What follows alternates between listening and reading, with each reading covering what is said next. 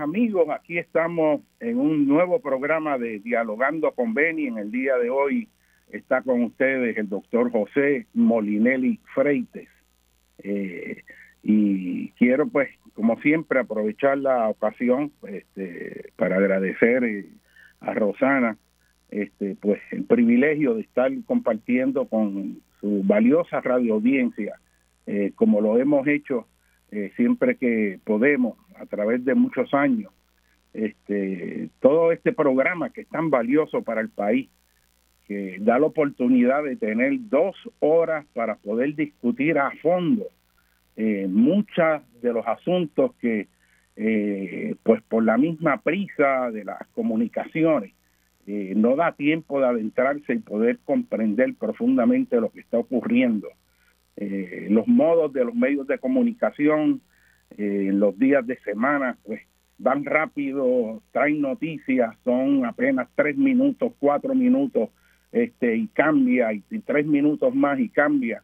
Y se toca mucha noticia, ocurre mucho fenómeno, pero no hay como un tiempo para poder entrar eh, y también conocer cosas que son fundamentales que tenemos que conocer en este país.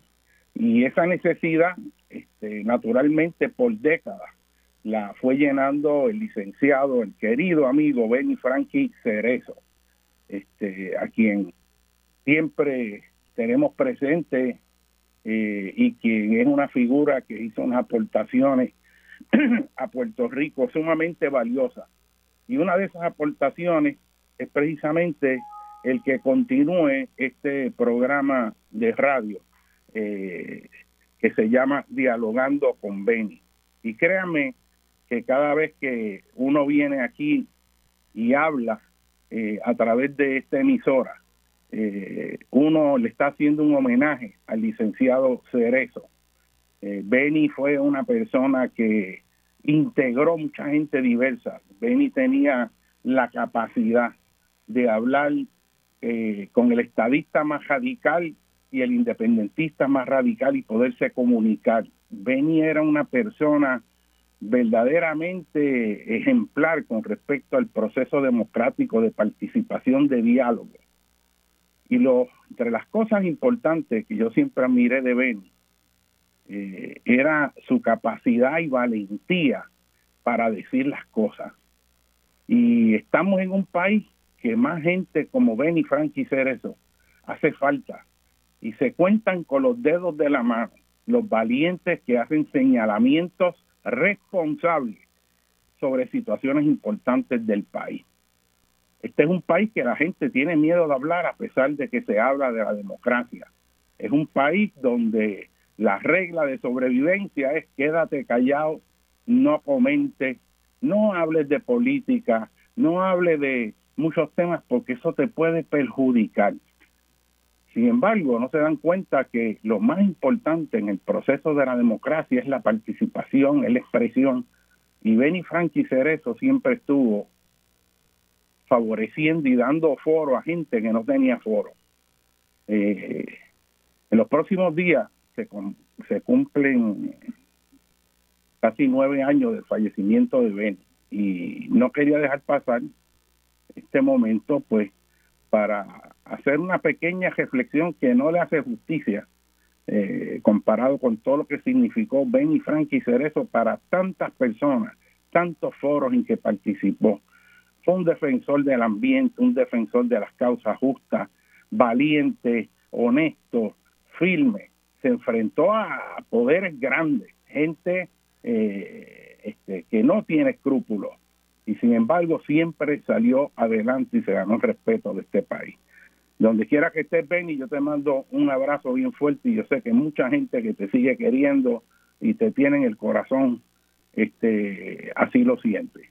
Así que este programa lo dedico a él, lo dedico a Benny. Eh, y lo dedico también a su familia, que a través de Rosana sigue manteniendo esa voz, esa luz prendida para que ilumine este país en esa oscuridad en que hemos estado en la última década. Recuerdo allá para el 2010 una expresión que hizo Ben cuando dijo, yo siento que viene una sombra para Puerto Rico. Este, eso empezando esta década, que va a quedar en la historia como la década de las calamidades. Y ustedes que han estudiado la historia de Puerto Rico saben que nuestra historia hay un año que se llama el año de las calamidades. Eh, y ese año fue el 1867. En ese año vino un huracán que se llamó el huracán San Narciso, eh, que cruzó la isla diagonalmente y devastó la isla, sobre todo un país donde las casas estaban hechas de, yagua, eran bohíos. La, la, devastación que hubo fue tremenda.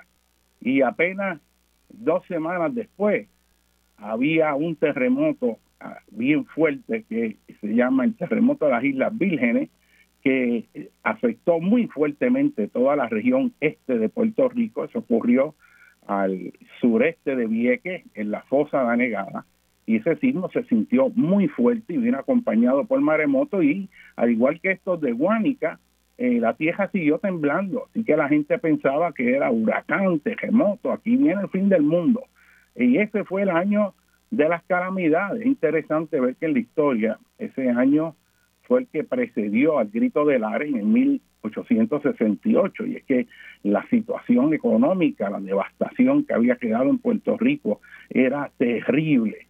Así que este, esa conexión es importante que la puedan hacer. Y en esta década de las calamidades, este, ciertamente mete miedo si no se pone a, a ver la secuencia. Yo creo que no ha habido eventos, es más, no creo, sé que no ha habido eventos en la historia, momentos en la historia de Puerto Rico, donde ya han ocurrido tantas calamidades de forma tan concentrada y seguida. Y lo vemos en el sentido más amplio. Estas calamidades empiezan primero con la caída y la salida total de las 936 que generaron en Puerto Rico cientos de miles de empleos bien pagos y fueron eliminadas eh, con el concurso de Carlos Romero Barceló, el gobierno de Pedro Rosselló, que básicamente fueron allá a argumentar que eso era básicamente mantengo corporativo y que eh, pues que la sacaran porque lo que estaban era dándole un mantengo a las corporaciones. Este, y eso con la idea o bajo la ideología de que todo lo que pudiera ofrecer una ventaja al Estado Libre Asociado por ser Estado Libre Asociado, había que eliminarlo, porque eso avanzaba la causa de la estabilidad. Y ese impulso a la trágala de ese elemento ideológico, pues trajo consecuencias muy fuertes a Puerto Rico.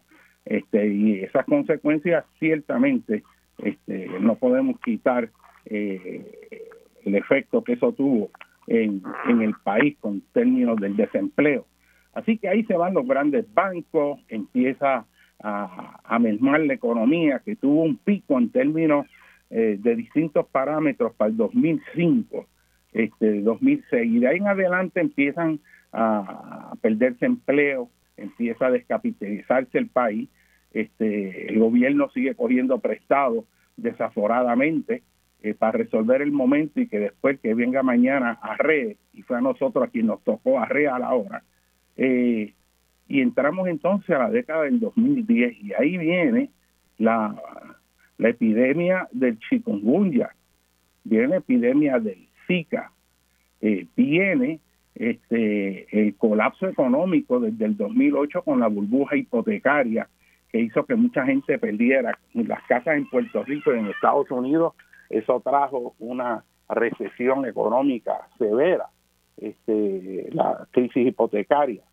Y luego entramos ahí también este, a la sequía del 2014 al 2016, que fue una sequía particularmente en el 2015, eh, que había que racionar agua en todos lados y aquello fue sumamente pesado eh, y tuvo pues consecuencias económicas significativas. Ahí en ese momento también está la quiebra de Puerto Rico, cosa inimaginable. Eh, y en esa quiebra se fueron por el medio los ahorros de la clase media puertorriqueña que habían puesto sus dineros en bonos de Puerto Rico porque eran bonos garantizados, eran bonos seguros, siempre habían pagado. Y mucha gente que había con esfuerzo y sacrificio ahorrados eh, eh, en su vida, había puesto eso en los bonos de Puerto Rico que que eran lo mejor que había en términos de seguridad. Colapsa eso, se cayó la seguridad y ahí hubo pérdida masiva de mucha gente, de muchas familias este, que tenía sus ahorros ahí. Así que esa crisis económica, ese colapso del país, del gobierno, este, aumenta el desempleo y aumenta la migración. Así que tenemos la economía hacia abajo, tenemos la gente saliendo y ya estimado es de más de medio millón de personas que salieron en esta década de Puerto Rico, cosa que lo hace casi comparable a la inmigración masiva de la década de los 50. Y ahí no acaba la cosa. Este, viene el gobierno de Ricky Rosselló y el país tiene que sacarlo por corrupto, por corrupto y por, por irrespetuoso, por inhumano, por burlón con las demás gente de este país. Se burló hasta de los propios suyos, según ellos mismos decían. Pero ese gobierno todavía está ahí, son los mismos. Ganaron con una tercera parte, pero siguen ahí. Este, y, es una cosa terrible. Entra entonces el devastador huracán María, que lo preacompañó Irma unas semanas antes, pero la devastación fue el huracán María. Y ahí esta generación por primera vez vio lo que es un huracán severo afectando toda la isla de Puerto Rico. Y no voy a hablar de lo que hizo el huracán, porque cada uno sabe lo que hizo, cada uno vivió su experiencia y sabemos lo terrible de esos tiempos, de un gobierno que no que colapsó, que abandonó a los municipios, que no había gobierno central, lo que había eran allí en aire acondicionado del Coliseo, entrando a comer al Sheraton allí en aire acondicionado, a dar conferencias de prensa este falaces diciendo que todo estaba bien, que no habían habido tantas muertes, Trump tirando los rollos de papel, contento porque en Puerto Rico lo bien que habíamos manejado la cosa, porque solamente habían muerto creo que 17 en aquel momento, este, negando por mucho tiempo este, el propio gobernador eh, que las muertes fueran este, mucho mayores eh, y tuvo que, que encomendar no a la Escuela de Salud Pública como debió haber hecho de la Universidad de Puerto Rico aquí, sino a una universidad ya que haga lo que nosotros podíamos hacer para decirnos las mismas conclusiones, que de hecho vinieron acá a reclutar a la gente de aquí para que trabajara en estudio y le hiciera el estudio, básicamente, ellos allá se cogieron los datos y los tiraron para adelante, pero el know-how para hacer eso estaba aquí en Puerto Rico. Y de nuevo, contratan a los de allá para que nosotros le hagamos el trabajo. Y eso yo lo he visto tantas veces.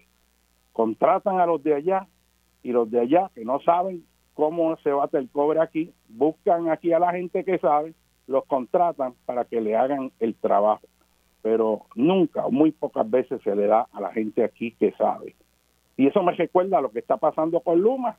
Contratan a los de allá para que nosotros le hagamos el trabajo y le expliquemos cómo se hace, pero la riqueza se queda allá.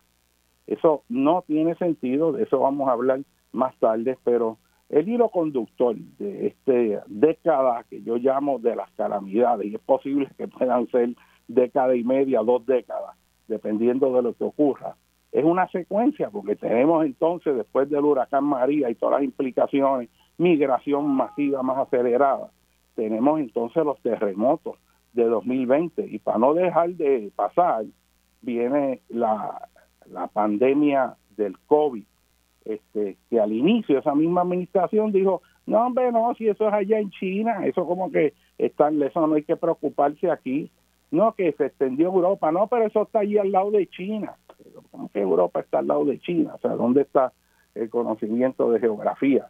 Este, y obviamente hemos visto las consecuencias de eso. Y ahora estamos en una situación que aparentemente es de suma preocupación porque eh, la incidencia en Puerto Rico está ascendiendo muy rápidamente. Han entrado unas cepas virales que son aparentemente mucho más contagiosas y, y la cosa eh, no se ve bien. Hay que tomar medidas este, muy, muy serias de control. Y en el análisis final somos nosotros, cada uno, los que tenemos que tomar las acciones para protegernos. Eh, y eso es fundamental. Así que queda establecido este, este década de las calamidades. Y ante estas calamidades, nosotros no podemos quedarnos con los brazos cruzados. Eh, hay que comentar, y es importante, lo que está pasando ahora en la isla de San Vicente. Y me ha llamado mucha gente preguntándome por la actividad volcánica, si eso nos puede afectar. Eh, y me gustaría poner esto en el, en el cuadro más amplio, este, y es que eh, visto en, del punto de vista del tiempo geológico, toda esta actividad aparentemente destructiva de los volcanes, en realidad desde el punto de vista de la geología, de los procesos que conforman la superficie de la Tierra, la actividad volcánica son procesos de construcción. Puerto Rico existe gracias a los volcanes y existe gracias a los volcanes República Dominicana, áreas extensas de Cuba, eh, de hecho todas las Antillas mayores y menores este, son esencialmente eh, productos de la actividad volcánica o está asociado a ella. Hay unos casos este, excepcionales como Barbados, que, es una montaña básicamente de sedimentos eh, formada por la cresta de acreción, pero eso son cosas más técnicas que no voy a entrar en ello. Pero nuestro origen eh, en el Caribe es de origen volcánico y lo que estaba ocurriendo ahora en la isla de San Vicente es ver lo que ocurrió en Puerto Rico hace más de 135 millones de años. Estos volcanes de las Antillas Menores y sabemos que de la isla de Monserrate este, estuvo muy activo y sigue activo desde el año de 1995, tuvo que evacuarse la mitad de la población, tuvo que salir del país, se destruyó la capital de Plymouth este, y se tuvieron que mover al norte.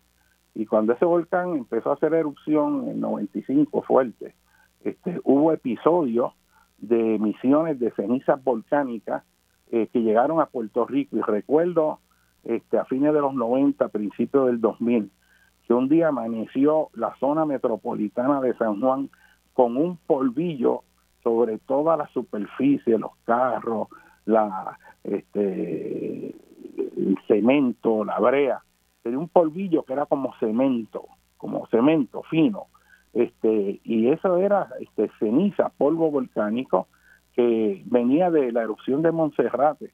El polvo más fino puede viajar más lejos, el material más grueso viaja más cerca. Lo que está ocurriendo en San Vicente es que con la erupción de este volcán, eh, se emite a través de la chimenea volcánica, que es el ducto que conduce hacia el cráter del volcán, cuando las presiones que hacen los gases que están actuando en la chimenea volcánica exceden la resistencia de la estructura del volcán, este, pues empieza, se inicia la erupción. Es como cuando tú coges una botella de gaseosa, la bates y le sacas la tapa y sale a presión hacia afuera, pues así mismo este, sale el material volcánico que está abajo, este, lleno de gases, y cuando se reduce la presión, pues todo eso explota y se impele a las partes eh, altas de la troposfera y se lanza eh, 7, 8, 10, 12 kilómetros hacia arriba y puede ser más. Y ahí lo cogen los vientos y lo distribuyen cerca del área del volcán, que es lo que está ocurriendo ahora, eh, cuando hace erupción, eh, se emiten eh, y se lanzan rocas que no en este volcán todavía, pero que sí ocurrió en el Monte Pelado en, en Martinica en 1902, rocas del tamaño de un vehículo.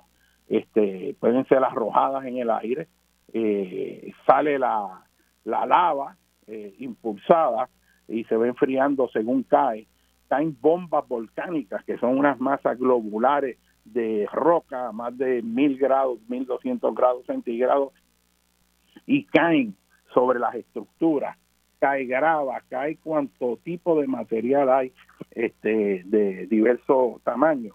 Y es, fascinante el fenómeno. Ha habido eh, lluvia de ceniza volcánica, esto eh, se acumula como cuando hay nieve, pero esto es en ceniza sobre los techos de las casas. Si las casas son de madera o no tienen esos techos bien fuertes, pueden colapsar. Cubre toda la vegetación. Eso te cubre toda la vegetación este y te la destruye, destruye la agricultura. eh, si hay ganado y el ganado trata de comerse la hierba que tiene esta ceniza, este, se traga la ceniza y la ceniza es un material vidrioso, cortante, eh, bien fino, pero cortante y el, las vacas, los animales empiezan a comerse toda esa arenilla eh, vítrea y eso le empieza a perforar las paredes eh, del estómago y los intestinos y se desangran y mueren. Eh, así que eso tiene consecuencias este, muy severas. También, eh, como se reporta, hay un olor a azufre este, insoportable, dependiendo de la dirección en que sople el viento. Han evacuado este, ya este, miles de personas y esto hay que darle seguimiento, esto puede detenerse o puede continuar o puede haber una erupción mayor. Y un punto importante este, con respecto a esta actividad volcánica es la siguiente, es que hay distintos tipos de actividades volcánicas. Hay cierta actividad volcánica como la que usted ve en Hawái, que usted ve la lava saliendo y usted ve la gente al lado mirando cómo sale la lava y van los flujos de lava moviéndose, pero, pero la gente está ahí y rara vez es de tipo explosivo. Eh, y esto es porque la lava que hay en Hawái, que es la misma que hay en Islandia, que es la misma que hay en áreas donde hay puntos calientes o hay emisiones de rocas que tienen composición basáltica, eh, esa roca derretida o lava está tan caliente que es fluida y como es es de, poca densidad en el sentido de que eh, tiene poca, aquí me refiero específicamente a que es poco viscosa comparado con otra, esa poca viscosidad eh, que tiene hace que los gases salgan y burbujeen hacia afuera. Y por lo tanto si sale el gas no se acumula. Pero el tipo de, de magma que es el nombre que le damos a la lava cuando está en el interior de la tierra. La roca derretida dentro de la tierra se llama magma en la superficie se llama lava pero acá en el Caribe la roca fundida que está debajo de las Antillas menores esa roca ese, ese material fundido ese magma es bien viscoso. Y eso lo que quiere decir es que los gases que hay ahí, este, que están disueltos dentro del magma, se van acumulando y no salen. Y cuando empieza a acercarse a la superficie, que empiezan a salir esos gases, este, se les hace muy difícil salir y como están viscosos, aumentan las presiones mucho más y sigue aumentando la presión y no cede. Y se forma de hecho un tapón que se llama un domo y en la misma boca del volcán. Así que imagínese usted una botella de vino que tiene un colcho bien duro, pues ahí en esa eh, área es que está taponado. Cuando la fuerza excede la resistencia, estalla. Este, vamos, eh, todavía nos faltan unos minutos para ir al, cambio, pero el punto es que en el Caribe estos volcanes son mucho más peligrosos porque son explosivos no es un volcán que empieza a salir la lava y corre tranquila y no hay explosión mayor. Aquí está la posibilidad que estalle el volcán, o sea, haya una explosión severa, este, y las consecuencias de esas son muy serias. Eh, puede ser una explosión más pequeña, más grande, eso hay que irlo monitoreando. Pero en el Caribe, el tipo de volcán de zona de subducción, este es el que es explosivo. ¿Y por qué hay actividad volcánica en las Antillas Menores? Pues porque la placa de América del Norte se mete a manera de cuña debajo de la placa del Caribe. Y en ese proceso en que el piso oceánico, la litosfera oceánica, se va adentrando a manera de cuña debajo de lo que es la placa del Caribe, pues esas rocas se van calentando, se van fundiendo, se hacen más, menos, eh, menos densas ascienden por la corteza terrestre y cuando llegan a la superficie salen formando material volcánico. Ese mismo proceso es el que ocurre a través de toda la cordillera de los Andes, todas las cordilleras de América Central, eh, las islas Aleutianas, este, la península de Kamchatka, las islas de Japón, este, Indonesia, Filipinas, todo lo que es el anillo de fuego. Pero acá en el Océano Atlántico, solo dos lugares tienen ese tipo de actividad, que es la región del Caribe y las islas que están al sur de Argentina, este, que es el archipiélago de las Islas Sandwich, este, en, en, las islas de Nueva Escocia, este, en el sur de Argentina. Así que el Atlántico en realidad es un océano muy tranquilo. El Atlántico debió haberse llamado en ese sentido Océano Pacífico, porque el Pacífico de Pacífico no tiene nada, eh, porque tiene el anillo de fuego, volcanes, terremotos, maremotos y es muy activo. Y a lo largo de esa línea, eh, y no voy a entrar en todos los detalles, pero para ponerlo en contexto de Puerto Rico, eh, cuando uno coge la autopista a las Américas, o si va por la cajetera de Cagua en el sector de la Muda, uno ve allí la famosa peña de la pava, y usted ve esa peña de joca que sale ahí, y la gente cuando pasa, pues mira un ícono que lleva muchas décadas ahí del Partido Popular, pero uno con el ojo de la geología y la geomorfología, cuando uno mira eso, lo que ve es una montaña que es producto de la actividad volcánica. Y de eso vamos a hablar sobre dónde están las rocas volcánicas en Puerto Rico. Vamos a hablar el próximo, en la próxima secuencia. No sé del doctor José Molina Freite en Dialogando con Benny.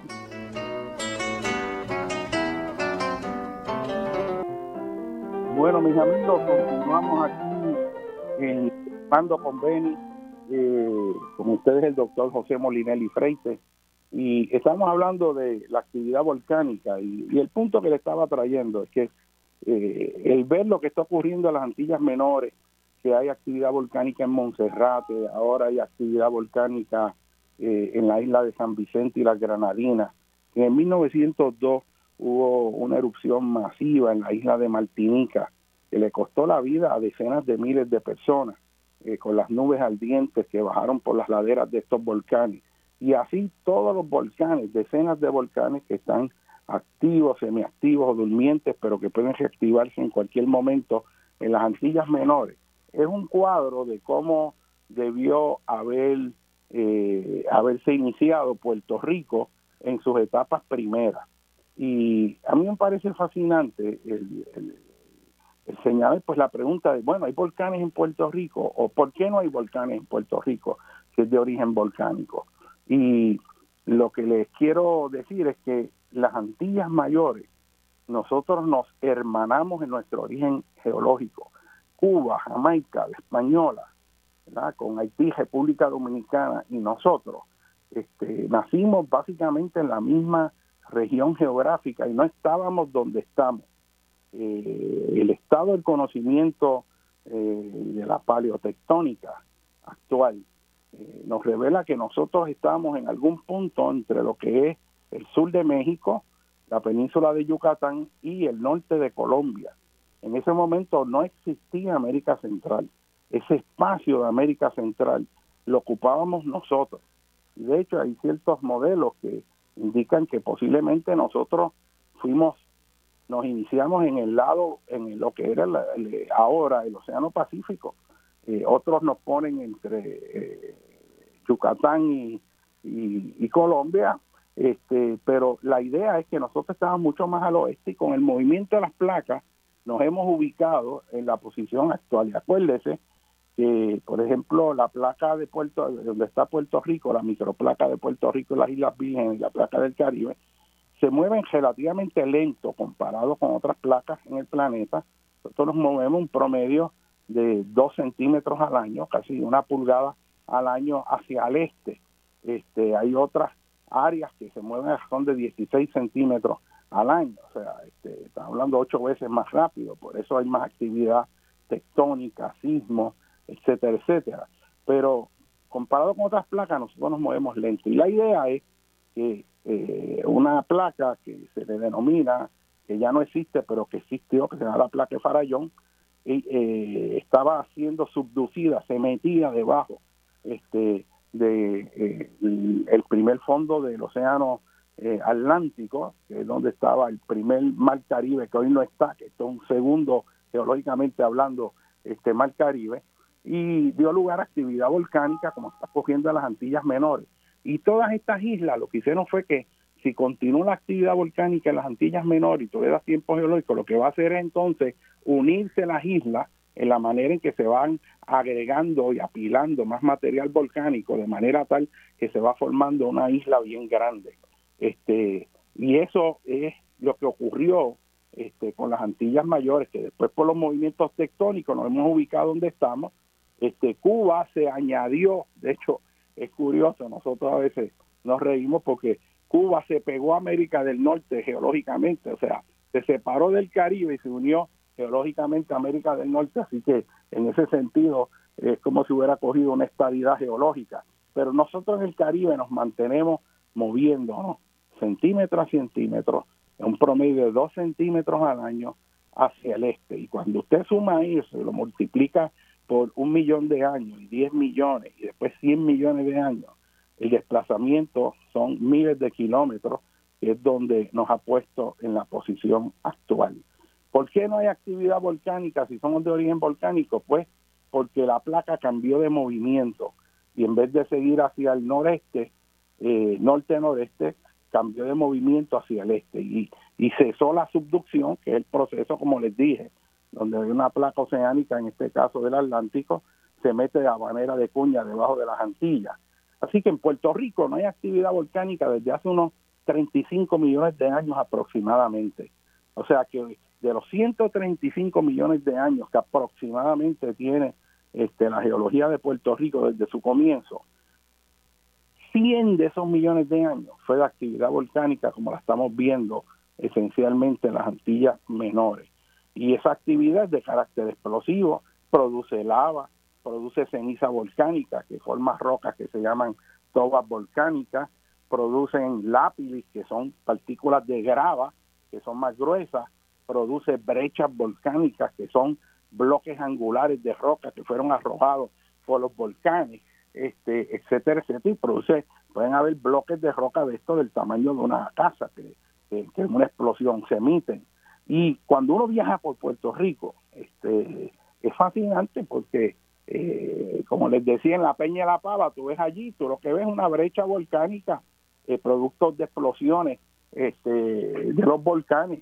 Y si coges la autopista, este, también eh, la parte eh, de Río Piedras queda, y eso se evidenció cuando hicieron este arreglo que hicieron aquí en el Expreso de las Américas, cerca de donde está el centro médico, hicieron un corte en la cajetera. Yo me maravillé allí porque hicieron un corte y se ve ya en barro, ¿verdad? Porque la roca se ha eh, meteorizado, unos estratos verticales que son de fines del Cretácico este, y es una secuencia completa que ocurre cuando hubo el cambio de era, cuando el impacto de los meteoros en la península de Yucatán, ahí en una de esas secuencias, si se estudia esa área desde Miraville hasta donde está el oso blanco, toda esa geología ahí, cuando uno llega a la roca, no el barro rojo que está arriba, es esa misma roca descompuesta, pero abajo, ahí tiene que haber este, evidencia de, del impacto de ese, de ese meteoro en esa región. Pero bueno, uno sigue y va entrando por Montelledra por ahí. Y yo, eh, este, cuando estaban construyendo esa autopista, recuerdo haber visto eh, hecho en roca un conglomerado, este, que son rocas redondeadas transportadas por los ríos, eh, pero que era producto de la erosión de los volcanes que habían, que también llovía, había erosión en los volcanes y los bajaban ríos y corrientes que llevaban esos sedimentos. Y eso está allí en la entrada de Montelledra. Más adelante tú sigues este, y empiezas a ver en los cortes de carretera rocas como las que hay en las canteras de Trujillo Alto, que son eh, unas rocas muy duras, son lava volcánica, que es la piedra que se utiliza este, para mezclar y hacer cemento este, y hacer grava. Y todas esas canteras en Trujillo Alto están en esas formaciones volcánicas. Y ahí hay este, mucha brecha volcánica, este, hay este, lavas volcánicas y más adelante cuando uno va llegando a Carraízo ve también ya esas rocas que fueron instruidas por rocas fundidas desde abajo y allí uno ve unas rocas blancuzcas antes del piedraplén que da a, a Carraízo en la autopista eh, todavía dentro de lo que cae en el área del municipio de San Juan ve una roca que se llama este granodiorita y sigue por ese camino llega al expreso de Cagua y ahí ve dos cerros que pasan unas fallas geológicas, que es el sistema de fallas de Cerro Mula. De nuevo, ve rocas volcánicas, brechas volcánicas, evidencia de actividad explosiva. coge la autopista y antes en el mismo Cagua hay unos lugares donde hay unas rocas intrusivas, hay unos gabros que, que son unas rocas eh, que tienen alto contenido de hierro y magnesio y están allí cristalizadas en unos afloramientos pequeños. Siguen ese camino por la autopista, empieza a subir la cuesta del sector Beatriz y todo eso son capas de cenizas volcánicas hechas rocas, brechas volcánicas, lava, todo lo que uno espera del tipo de actividad que estamos viendo ahora en San Vicente, en Monserrate. Y sigue, y cuando entra al Valle de Calley, hay unos afloramientos, ahí se ven muchas brechas volcánicas, usted se para, se ve un montón de rocas angulares.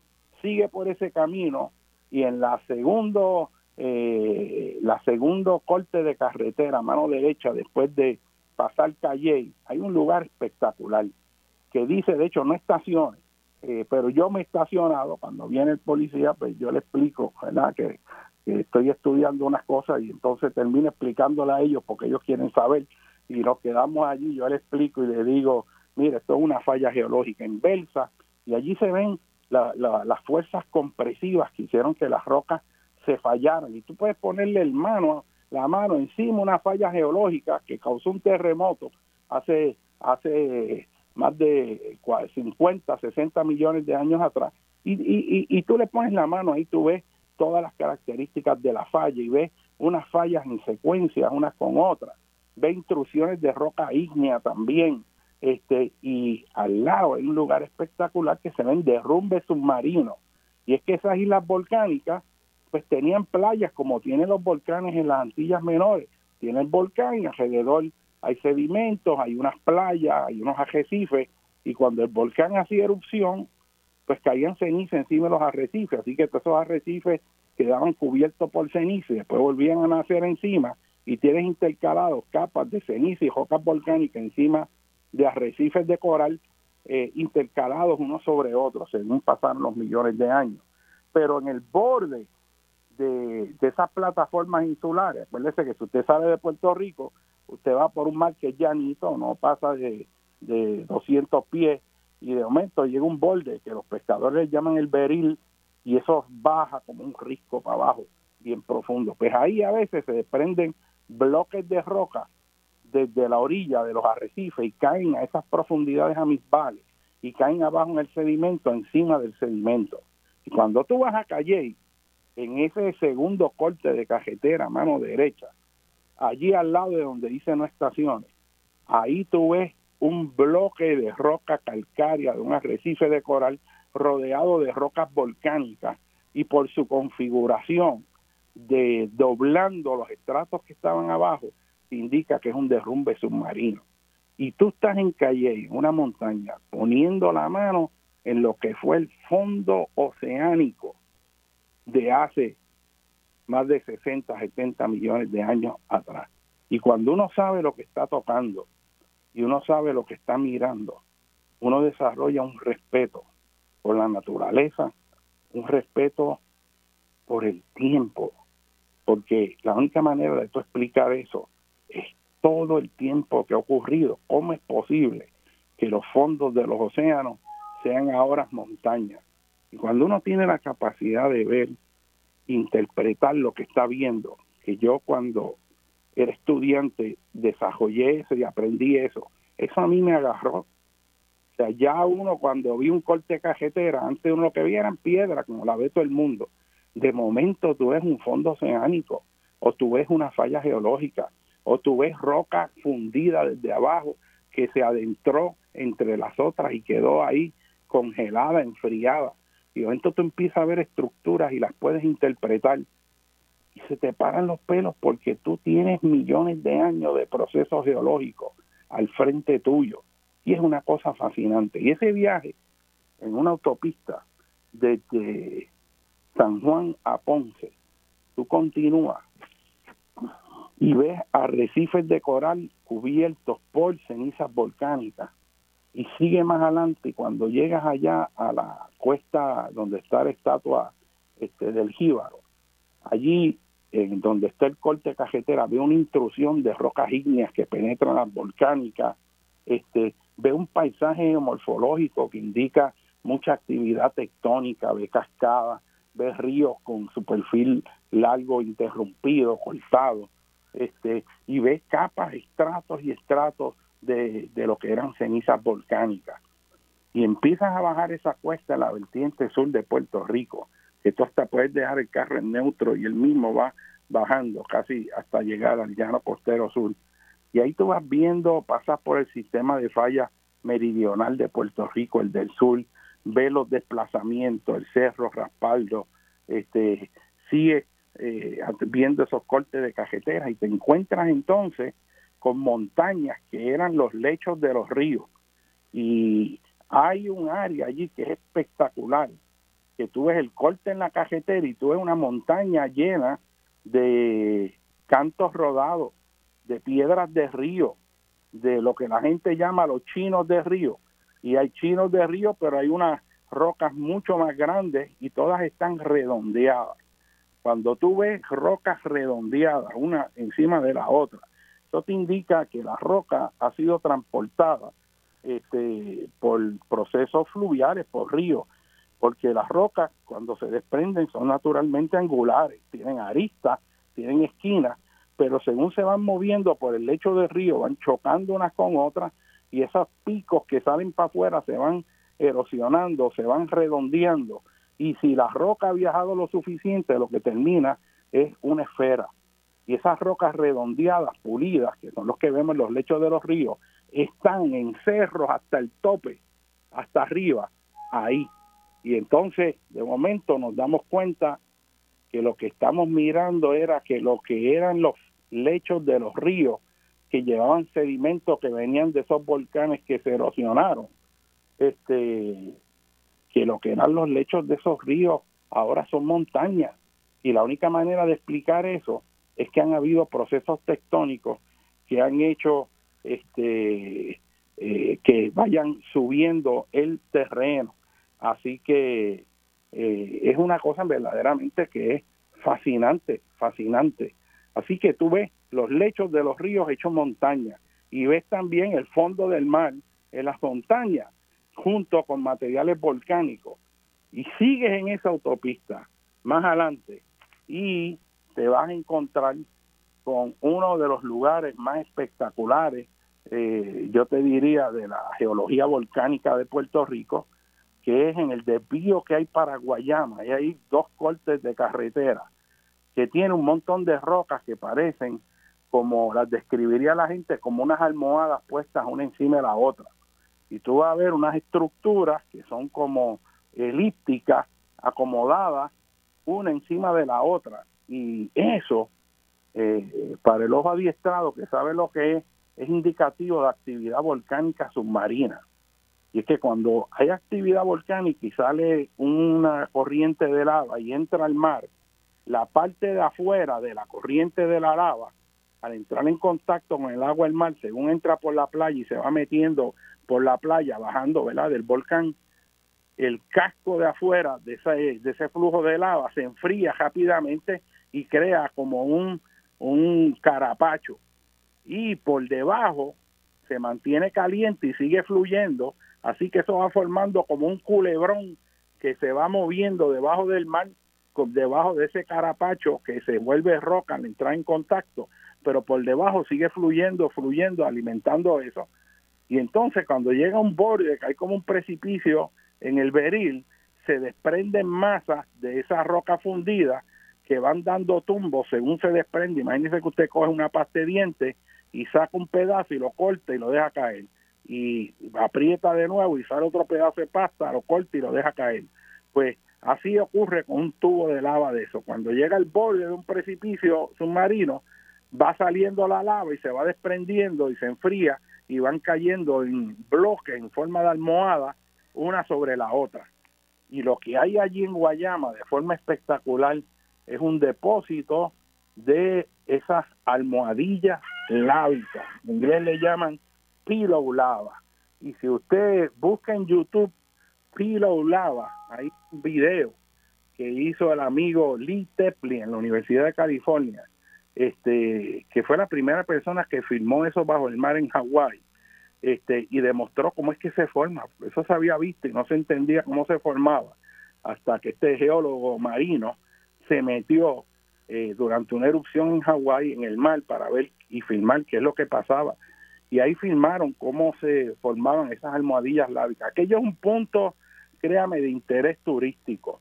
Una cosa que, que, que hay que hacer aquí es desarrollar el turismo geológico.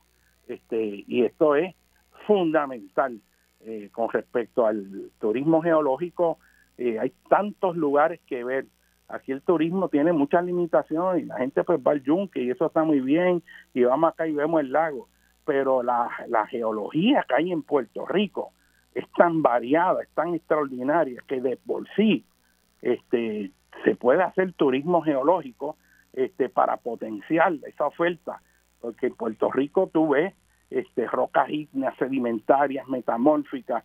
Eh, eso no es en Estados Unidos así. Estados Unidos tiene generalmente una geología abugida. Tú estás en el estado de Kansas y eso es lo mismo, lo mismo por, por, por cientos de kilómetros cuadrados. Este, no cambia. Aquí tú tienes de rocas, aquí tú tienes fondos oceánicos en las montañas, ríos que son montañas, tienen este fragmentos del manto terrestre incrustados en el suroeste de Puerto Rico, que son las rocas serpentiníticas, este, que son parte del manto que se hidrató, que es esa roca verde. Tú tienes rocas como en el barrio Pedernal, que están formadas por radiolarios, que son microorganismos del plancton marino que hacen esos esqueletos de, de, de silicio y ahí están aglomerados formando una roca que es la que usaban los indios para hacer las puntas de lanza y tener esa comprensión te da una visión importante sobre este país y te hace respetar el país y sus recursos. Y ese viaje por esa autopista para este, tú continúas y ves esas almohadillas lábicas, ves cómo están incrustadas unas con las otras, ves los patrones radiales, ves el basalto columnar, ves los minerales de olivino, piroxeno que están ahí y es una experiencia extraordinaria. Y uno aprende que cuando tú adiestras el ojo, empiezas a ver cosas que antes no veías y que no tienes que ir a otros lugares para contemplar cosas extraordinarias. Y esa tierra nuestra puertorriqueña tiene un contenido este extraordinario de ciencia, de geología, de geomorfología, de procesos, que cuando uno explica lo que es la gente se fascina. Y mire, yo me tomo la libertad de hablarle de este tema, abriendo tanto tema de qué hablar, porque es que yo sé que cuando uno habla de estos temas, la gente quiere oír. Aquí hay una de las falacias que se repite, es que tú no puedes hablarle a la gente de ciencia, porque la gente que no entiende, que la gente que no sabe, mi experiencia es todo lo contrario. Cuando a mí me preguntan, yo le explico, yo lo que veo es que a la gente empiezan a brillarle los ojos y quieren saber más. Y no hay nada más maravilloso que tú empezar a entender tu entorno. Y a Puerto Rico hay que entenderlo desde su roca hacia arriba, desde su propia tierra. Y es de esas rocas, por los procesos de la acción del agua, el viento, la lluvia, el tiempo, que va transformándose en los suelos que son los que nutren las plantas de plátano, de guineo, de yuca, batata, los sistemas ecológicos, se nutren de los minerales que están en esas rocas. Cuando usted se come un guineo, le dicen a la gente, no, tiene el potasio bajo, tiene que comer plátano, guineo, que tiene mucho potasio. Ese potasio viene de una lava volcánica o de un feldespato potásico en una roca intrusiva y de ahí es que viene porque ese, ese mineral se hidrata, se meteoriza se, y quedan esos iones libres con el agua de lluvia que es ligeramente ácida, se remueva, entra en solución y sea succionado por las raíces de las plantas para que lo lleve por esos ductos y entonces lo configure dentro de lo que es un plátano que usted se va a comer. Cuando usted se come un plátano, y usted coge esa carga iónica de sodio, calcio, magnesio, potasio, que nutre su cuerpo, que facilita los procesos eléctricos y, y balances electrolíticos en su química personal, todo eso está saliendo de las rocas. Y esas rocas vienen de actividad volcánica. O que, y esos volcanes vienen de roca fundida en el interior de la Tierra, que ha sido reciclada una y otra vez a través de millones de años. Y esas rocas a su misma vez que forman ahora Puerto Rico y a toda la superficie del planeta Tierra, viene de un proceso mucho más amplio, que es el proceso de aglomeración de planetesimales que, que ocurrió hace más de 4.700 millones de años, cuando se formó el sistema solar. Y cada uno de esos elementos de calcio, sodio, magnesio, todos los elementos de la tabla periódica, se formaron en el interior de las estrellas por distintos procesos bajo distintas condiciones de presión y así que esa frase famosa de que nosotros somos polvo de las estrellas es totalmente correcta.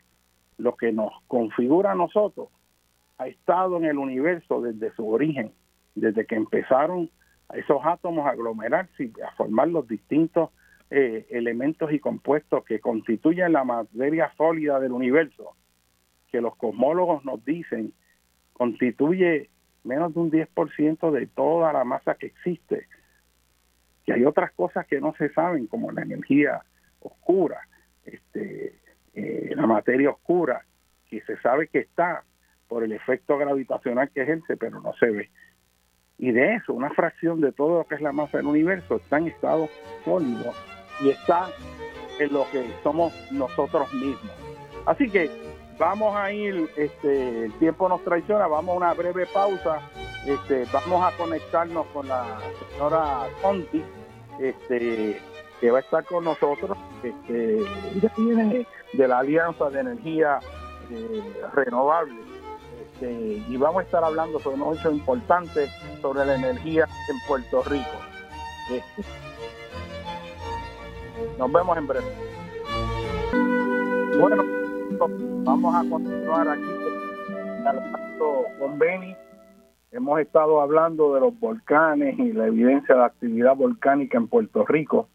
Este, de eso se pueden hablar horas, pero el tiempo nos traiciona. Pero antes de continuar, quiero mandarle eh, un fuerte abrazo allá a Pedro Meléndez del barrio Ciénaga Baja y la familia Medina, que yo sé que siempre nos están eh, oyendo en este programa y también al artista residente de Puerto Rico allá en el condado de Dade, en Miami, Florida, este artista puertorriqueño que domina las redes digitales y tiene galerías digitales de arte, es el señor Teófilo Freite. Y un abrazo fuerte allá también a mi querida prima Covita, que yo sé que siempre nos oye.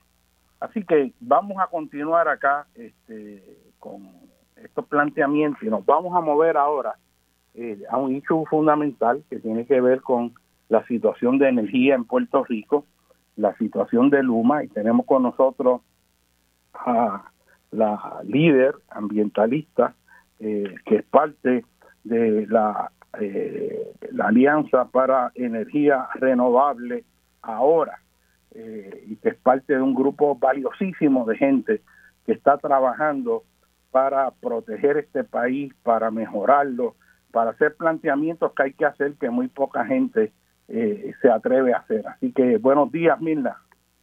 Buenos días, Molinelli. ¿Cómo estás? Este, cuéntanos, ¿cuál es la situación de lo que está pasando con Luma, con New Fortress? Este, ¿qué, ¿Qué está pasando en este momento ahí? ¿Cuáles son los issues que, que, ustedes están trabajando. Ok, eh, bueno, para, para comenzar, pues la Alianza de Energía Renovable ahora somos varios grupos ambientales, entre más o menos 10 grupos alrededor del país, que llevamos muchas luchas, eh, ¿verdad?, en diferentes sectores, por diferentes cosas, por la protección de nuestros recursos naturales, la salud y del ambiente completo de Puerto Rico, ¿verdad? Y ahora nos hemos unido, somos interventores en el proceso del plan de integrado de recursos y ahí fue que se formó la alianza porque estábamos todos juntos como interventores y decidimos pues formar esta alianza, ¿verdad? Entonces, lo que nosotros ahora estamos trabajando fuertemente son los asuntos energéticos del país. Por ejemplo, y queremos, eh, a mí me gustaría, Molinelli, porque yo sé que el tiempo nos traiciona y hay tanto que hablar, pero lo que me gustaría explicar un poco, estamos en contra del contrato de Luma, ¿verdad? Eso queremos establecerlo bien claro. Y este y nosotros estamos muy preocupados por otra planta de gas natural que están ¿verdad? que se construyó ya sin permisos en la planta 5 y 6 de la autoridad de San Juan. Ahí en los muelles donde está la zona industrial. Entonces son dos asuntos que están ligados porque la gente, Luma ha cogido mucho auge y, no, no, es para menos, ¿verdad? Eh, este contrato de Luma está terrible y lo que nosotros en la alianza, lo que nos preocupa mayormente es que nosotros, nuestra meta es que se mueva hacia la energía renovable ya pronto, o sea, podemos hacerlo como yo diría ayer comenzar desde ya, no esperar estos procesos de transición que son procesos que realmente no son transición, son el seguir perpetuando el uso de combustibles fósiles en el país. Entonces, lo que no dice Luma y no, ¿verdad? Y la misma autoridad es que no recalca y no se fía si en ese contrato la gente no tiene, eh, no habla claro de cómo van a manejar el asunto el cambio climático, el asunto de que estamos en un país en la localización del en el planeta que estamos expuestos a huracanes todos los años y hemos visto desde el huracán Irma y María los huracanes no han sido este han sido bien fuertes unas categorías que continúan siendo cuatro y hasta cinco porque lo vimos todos los años que no nos ha dado uno a nosotros menos mal basta verdad porque no podríamos aguantar uno más pero quién dice que no nos da este año ¿verdad? Entonces Luma es un contrato por 15 años y se va a gastar un montón de dinero que deberíamos invertirlos actualmente en convertir a nuestros eh, hogares con placas fotovoltaicas en los techos con batería. En la en, en AERA, ¿verdad? Que es parte también del grupo Queremos Sol, se hizo un estudio con el mismo modelaje de la autoridad, de cómo es que se, con esos mismos números, y llegamos a unos números que inclusive nosotros mismos, por lo menos para mí, fue como hasta sorprendente porque nosotros participamos en la ley de política pública, en las vistas públicas de la ley de política pública energética, la 17, y uno de los números que nosotros verdad apoyamos fue que a 2040 llegáramos a un a un 60%, 75%, ¿verdad? Pero entonces, ¿qué sucede? Realmente con este estudio nos dimos cuenta, y un estudio científico, que para el 2035 podemos energizar con placas fotovoltaicas en los techos eh, y baterías de sistemas de 2.7 kilos, porque la, no quiero que la gente se crea que ahora yo le estoy diciendo que ahora se va, vamos a energizar todas sus casas. Yo los llamo como kit de emergencia, porque la idea es que podamos tener energía y no nos pase lo que nos pasó en, en Huracán Irma y María, que nos quedamos totalmente sin energía en nuestros hogares. Entonces, ¿qué sucede? Luma lo que quiere es seguir manteniendo el sistema de transmisión de sur a norte, donde la mayoría de la población vive en el norte, ¿verdad? pasando todas estas montañas que siguen las, las torres de transmisión eh, en, el, en el mismo área, quieren cambiar el mismo poste por otro poste. y nosotros no debemos invertir esos fondos de FEMA que vienen para Puerto Rico, que ya están asignados, en un contrato como Luma que no adelanta nada en la cuestión energética real para el país, en beneficio de todos los puertorriqueños. Y eso es lo que a nosotros nos preocupa grandemente, porque esto es una, una oportunidad en la vida, este Molinelli. Ahora SEMA ha asignado esta cantidad, que cada vez sigue cambiando los números, pero por lo menos 10.7 millones de dólares, 10 mil, perdón, eh, 700 millones de dólares. Luma se piensa invertir en Luma. Señores, ¿cuántas placas fotovoltaicas podríamos invertir o sistemas seguros? No solamente, o sea, deberíamos tener la, la energía que se produzca en las áreas más cercanas donde se consume. ¿Y qué es eso si no es el techo de nuestros hogares? no solamente en nuestros hogares, hay es verdad eh, eh, comercios también que podría beneficiarse de eso. Y eso es algo que es bien importante y verdad me gustaría señalar. Lo otro es que eh, se ha hablado mucho, Luma dice de que ellos oh, ahora el momento están favoreciendo la energía renovable y qué sé yo qué, pero realmente en blanco y negro, señores, ¿qué es lo que hay que ver? No es escuchar estas propagandas que ellos se pasan por ahí diciendo, ah, que, que ahora vamos a hacer esto, como están hablando hasta de los trabajadores. Ahora de momento hoy salió de que le van, se creen en la unión. Señores, si creyeran a la Unión no tendrían las cláusulas que tienen en estos contratos y no quieren enmendarlo. Explícame, mira qué contradicción como para engañar al país. Luma es una compañía mentirosa. Ellos lo que quieren es hacerse ricos y quieren, eh, ellos están dispuestos a sacrificar nuestras vidas, porque señores, la energía eléctrica es un servicio esencial, lo necesitamos hasta para vivir. Eso es importante que esté, por eso es que eh, hay tanta oposición a este contrato, porque realmente hay tanta, ¿verdad? tantas situaciones, porque hablamos con lo, ¿verdad? lo de la situación de los trabajadores, que ellos ahora quieren, eh, quieren destruir la UTIER, porque eso es lo que está detrás de todo esto. Pero en el caso de nosotros, que es la cuestión ambiental, nosotros lo que no queremos es que se siga perpetuando el uso de combustibles fósiles y realmente que se mueva hacia la energía renovable. Otra de las cosas que el estudio que se hizo, ¿verdad? Se estuvo haciendo el último año, los resultados salieron ahora en febrero, es que se puede bajar hasta la energía eléctrica el costo a 15 centavos. Hoy día Luma, no solamente Luma, la Autoridad de Energía Eléctrica ha dicho que querían convertir la planta de New Fortress a gas natural porque es que, más barato. Pero más barato sin sumar toda la contaminación ambiental que hace, que eso hay que pagarlo, ¿verdad? Todos los efectos que vengan de ahí, todos los daños a la salud y los impactos a la salud, perdón, de la gente.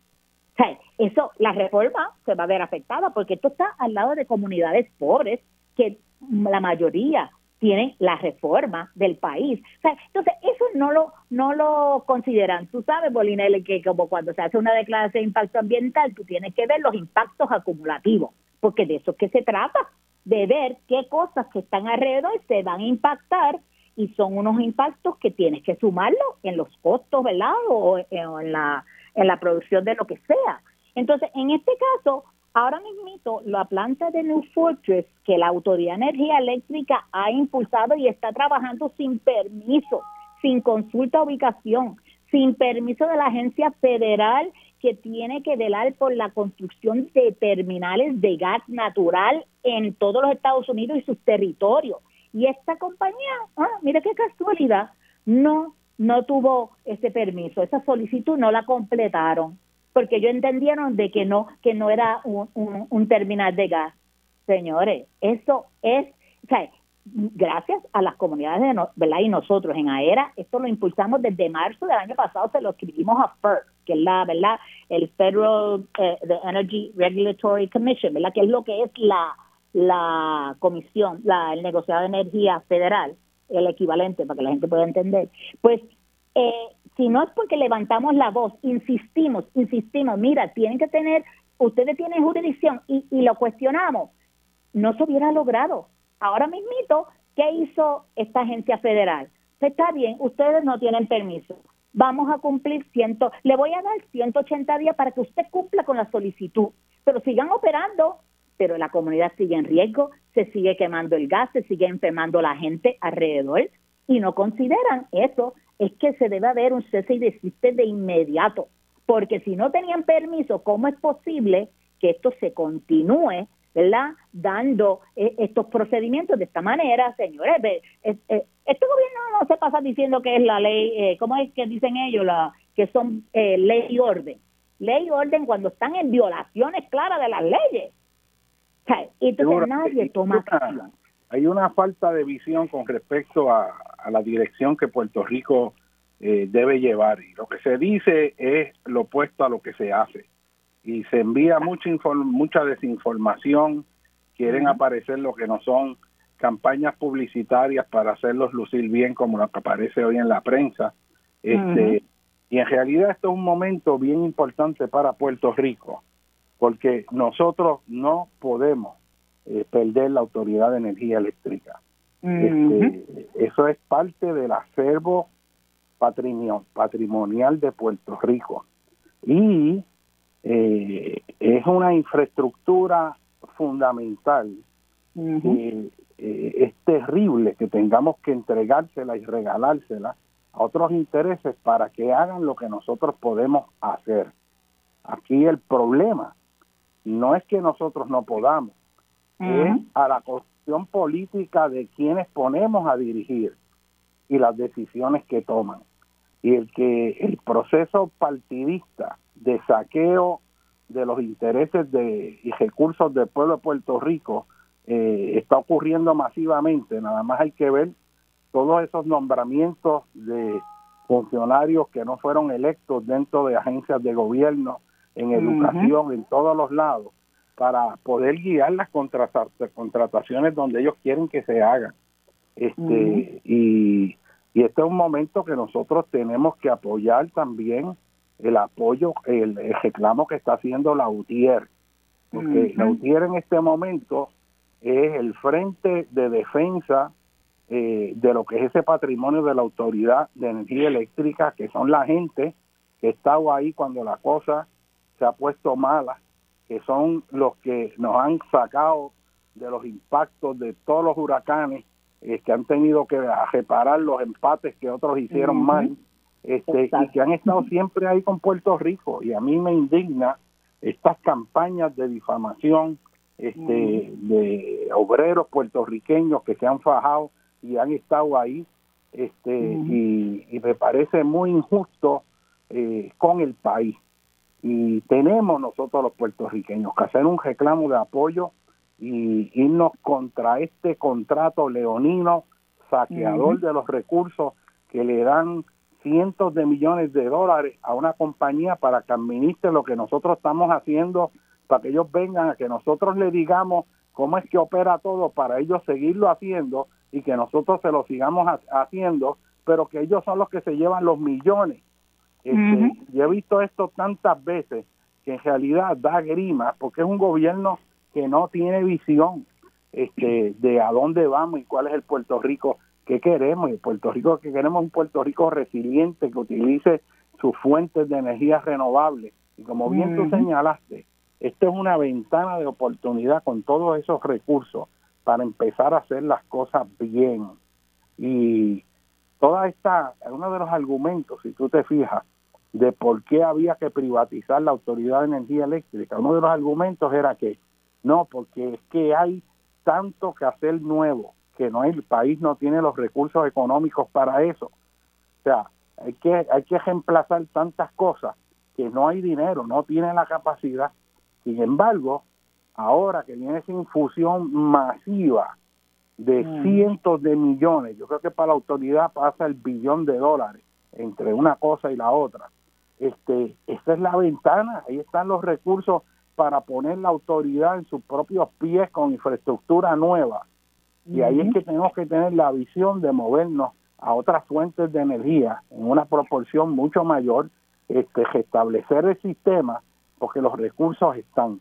Y sin embargo, ahora que están los recursos, ahora es que le vamos a entregar toda esa infraestructura para que ellos se beneficien, cojan todo esos dinero del gobierno federal y se lo lleven en la ganancia y encima de eso nosotros le estamos pagando. O sea, lo que está ocurriendo aquí es como si usted fuera el propietario de un negocio si usted coge y le paga más de lo que usted está generando en ese negocio, ¿ok? Para que venga alguien a administrarlo y si acaso que le dé un empleito a usted dentro de su propio negocio. Este, y eso no puede ser. O sea, Puerto Rico no se puede vender. No estamos vendiendo a Puerto Rico y el esquema que vemos uno tras otro es el gobierno entregando sus responsabilidades. Vendieron el aeropuerto, vendieron eh, los, puertos, los, puertos marinos, eh, las autopistas, para que otros en Wall Street cobren los peajes y los van subiendo.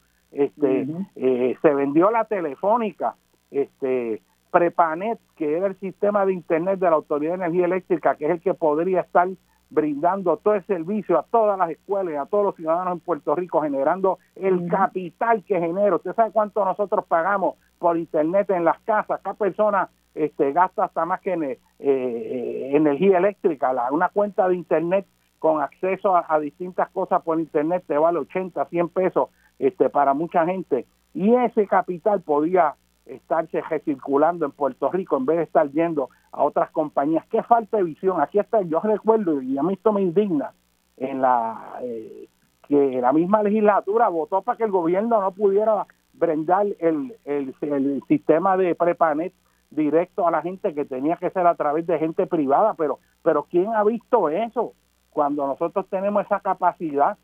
Así que son muchos los hechos que hay aquí, Mirna, este, que, que que son preocupantes y yo creo que es, es fundamental este, que nosotros no nos dejemos confundir con estas campañas de desinformación este eh, cuando nosotros los puertorriqueños tenemos la capacidad de hacer las cosas bien, ¿entiendes? Este, y eh, este planteamiento de desarrollo de energía solar es fundamental, pero se queda siempre marginado.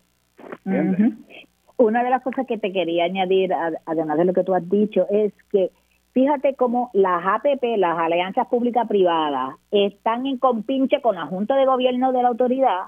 ¿Por qué? Porque ellos están eh, propone, eh, diciendo de que este contrato no se puede enmendar, de que este, ellos son los que aprobaron la cuestión del contrato, nadie quiere, ah, entonces ese Fermín Fontane, yo lo oí con mis propios oídos en la vista pública, él dijo que hablaba de la Autoridad de Energía Eléctrica que había que eliminar un monopolio público y qué sé yo qué, bla, bla, bla, bla, y cuando el legislador le pregunta, ven acá, y Luma, ¿no es un monopolio privado? Ah, ahí entonces de momento ya no había monopolio.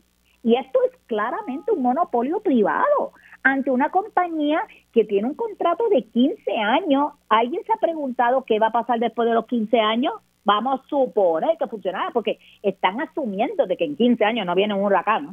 ¿no? o viene ningún desastre natural en Puerto Rico. sí, porque la compañía, que, que si venía un huracán y un desastre, que ellos se lavaban las manos.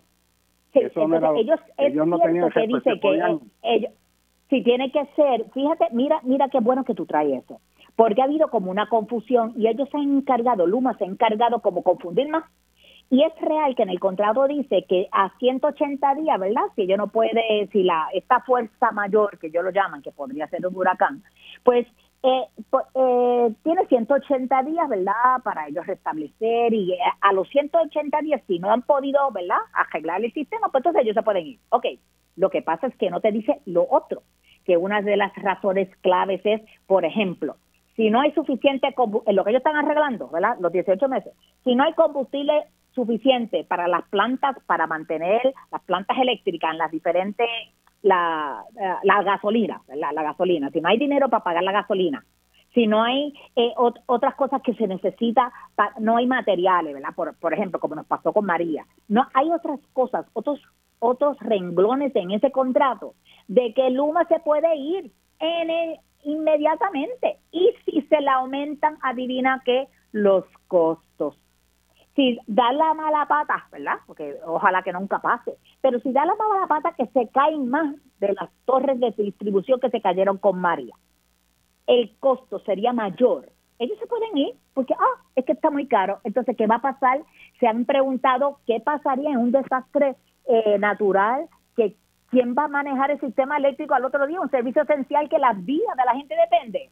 Pero señores, esto por eso que este contrato es como de, de yo digo de loco, porque la verdad que está brutal. O sea, es un contrato que es tan malo y tan malo para el país y tan malo para todos los puertorriqueños que por eso es que yo me uno a tus palabras. Tenemos que apoyar a la UTIER, tenemos que apoyar esta lucha de país porque esto es un contrato que realmente impacta el país completo, no importa donde usted viva, porque la energía tiene que llegar a todos lugares, ¿verdad? Y si no hay, pues entonces ya lo sabemos, porque es que esto no hay que hablárselo y convencer a la gente, lo vivimos, lo vivimos en carne propia nosotros.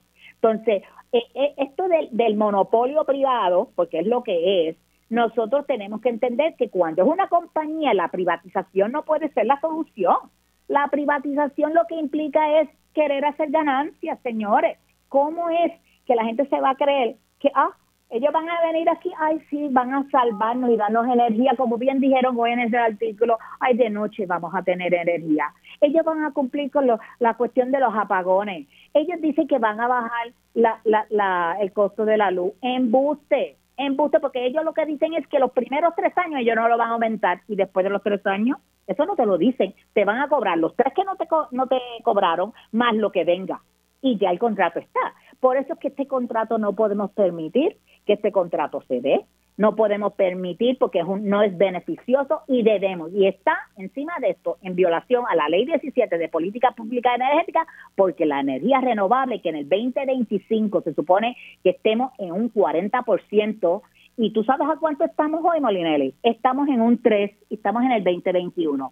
¿Tú crees que para el 2020, en cuatro años, vamos a lograr el 40% si no se toma acción de inmediato y si no se usa el dinero adecuado? Y estamos hablando de, fondos públicos porque son dinero de, de los contribuyentes de los Estados Unidos, porque el tema es dinero público de, de, allá que se está utilizando en una compañía privada, pero es que, o te digo, a mí se me cae de la bata.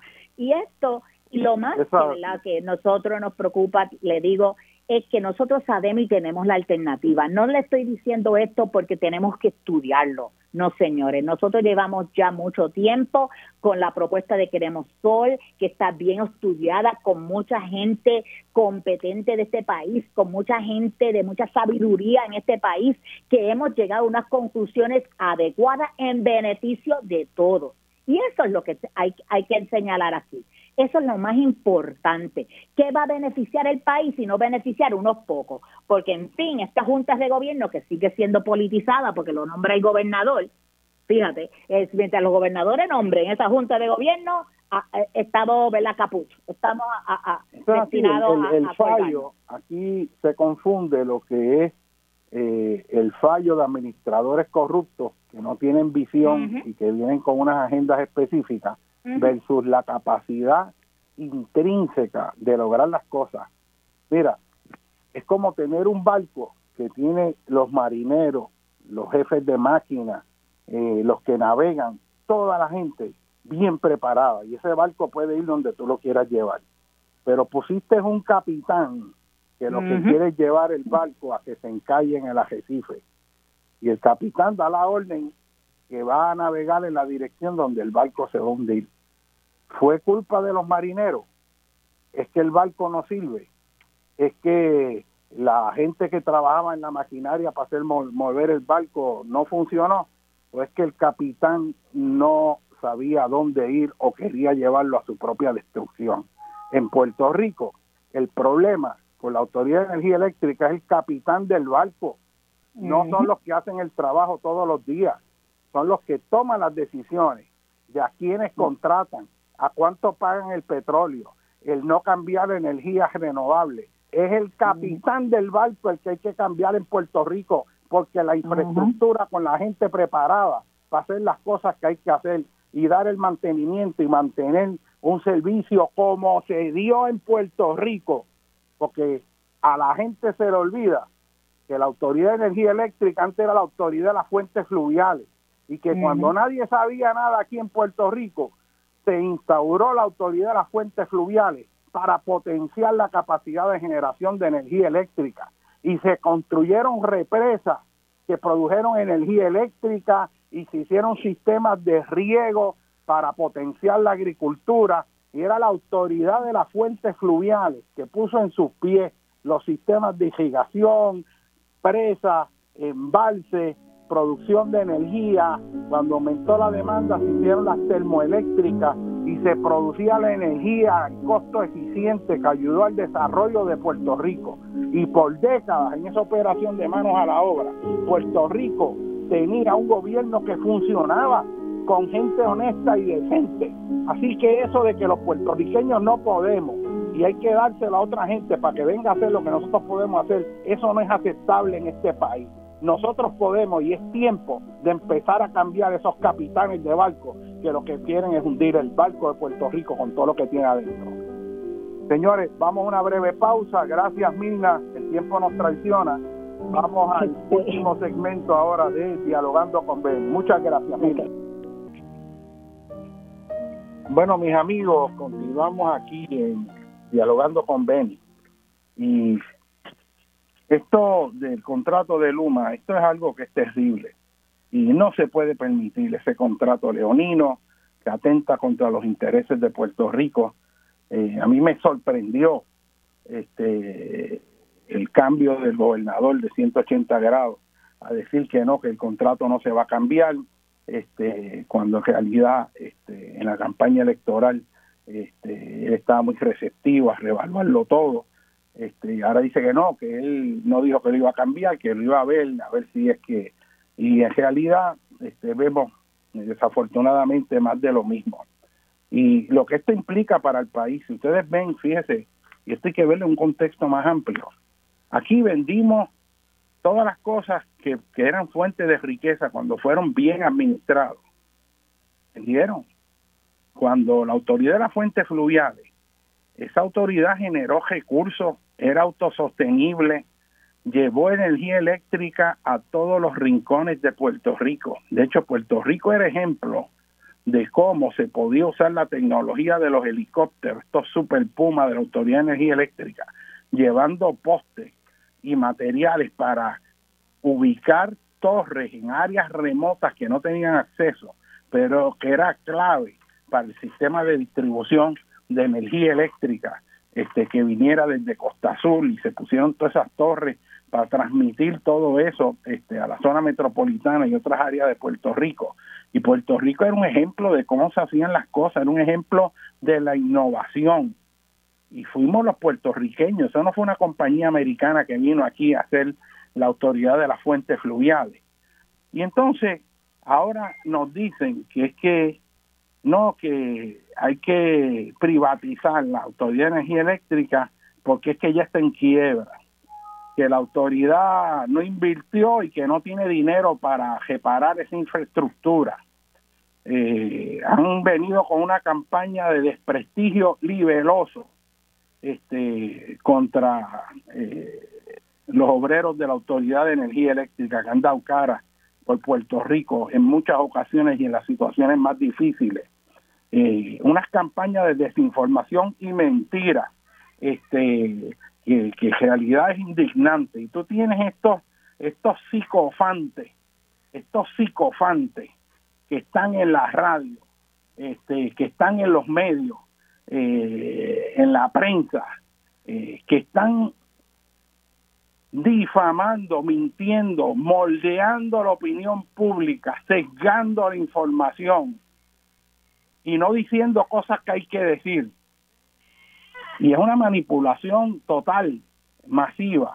Hay uno ahí que, que, creo que lo cogieron preso recientemente, que era un psicofante de esto, este, que había acusado a, a, mucha gente con falsedades y se para en un medio y empieza a decir mentiras y se repiten y eso se mueve como pólvora y empiezan a dañar imágenes de gente que le ha servido bien este país.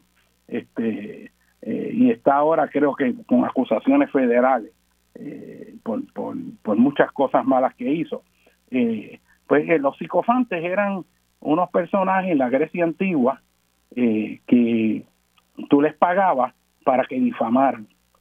tú querías hacerle daño a una persona y te ibas allí a la poli y tú le pagabas a esa persona y esa persona empezaba a hablar mal del otro, de decir esto y lo otro, este, con las razones que fuera, eh, pero la persona hacía eso por dinero. O esta persona empezaba a atacar a otra, a decir cosas eh, que iban a afectarlo y entonces la única manera de callarlo era pagándole dinero, eh, que era lo otro. Así que, que estos, estos psicofantes están por ahí pululando y, y, se usan una y otra vez para hacerle el trabajo de ir confundiendo a la gente. Estamos en tiempos muy difíciles de confusión y uno de ellos es la gran falacia de que nosotros los puertorriqueños no podemos hacer las cosas bien. Una cosa es que un gobierno corrupto no haga las cosas bien, que los que ponen a dirigir son unas batatas políticas que no saben y vienen con unas agendas para que hagan lo que ya ellos planearon que hay que hacer y a quién hay que darle los contratos y quiénes son los abogados que van a cobrar por esos contratos y saquear los fondos del pueblo de Puerto Rico. Esa es una cosa, pero que el país intrínsecamente no puede, eso es totalmente falso.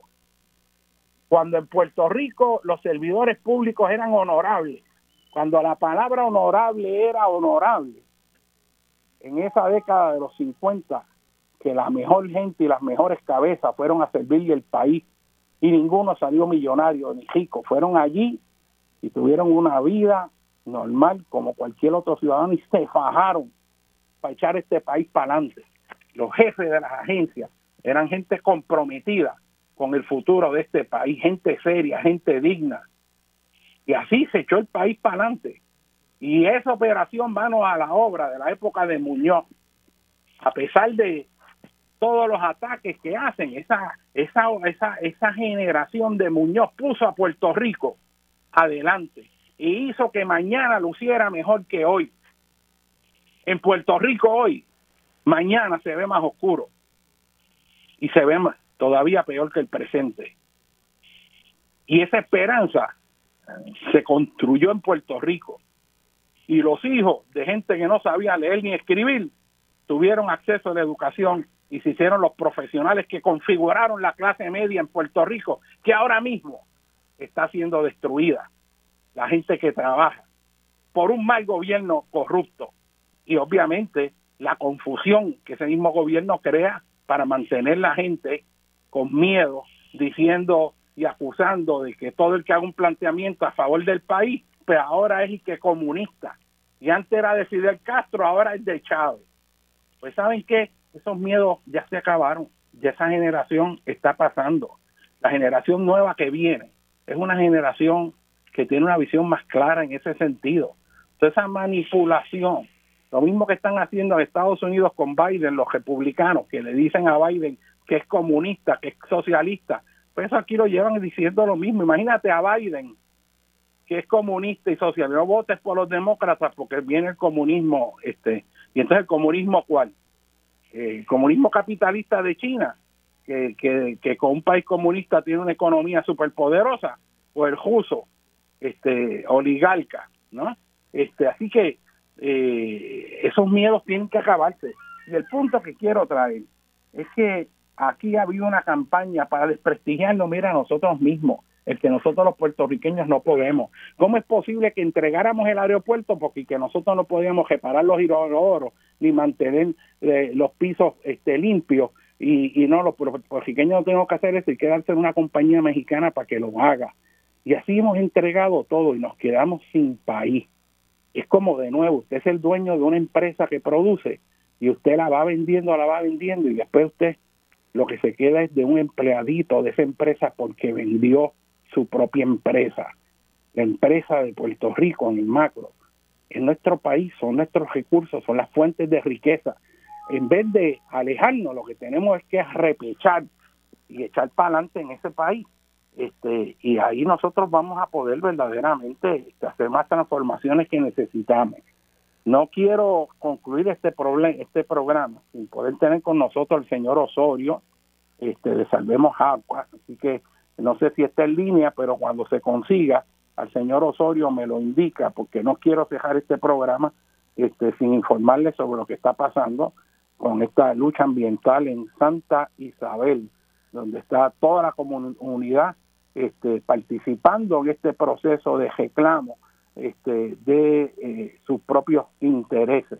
Y esta participación activista es fundamental en una democracia. Las democracias se potencian, se capacitan cuando la gente participa.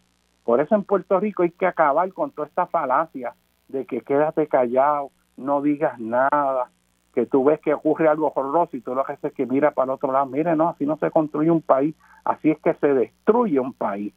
Cada espacio que nosotros nos reclamemos como ciudadanos, lo que hace es destruir la propia democracia que queremos proteger. Así que un punto que yo quiero hacer hincapié es el punto de que nosotros, los puertorriqueños, podemos y no debemos engañarnos. Mira, el récord de nosotros los puertorriqueños cuando hemos querido y hemos tenido un gobierno que tiene visión, este está claro. Este, fíjese usted que cuando teníamos menos recursos, mucho menos recursos, en esa década de los 50, Puerto Rico echó para adelante con mucho menos recursos que los que tenemos ahora, sin tener que coger dinero federales como se espera que se haga ahora. Puerto Rico hizo una red que llevó agua potable a todos los rincones de Puerto Rico. Y digo que llegó, llevó agua, este, agua potable, este, lo digo por eh, un segundito aquí un momento.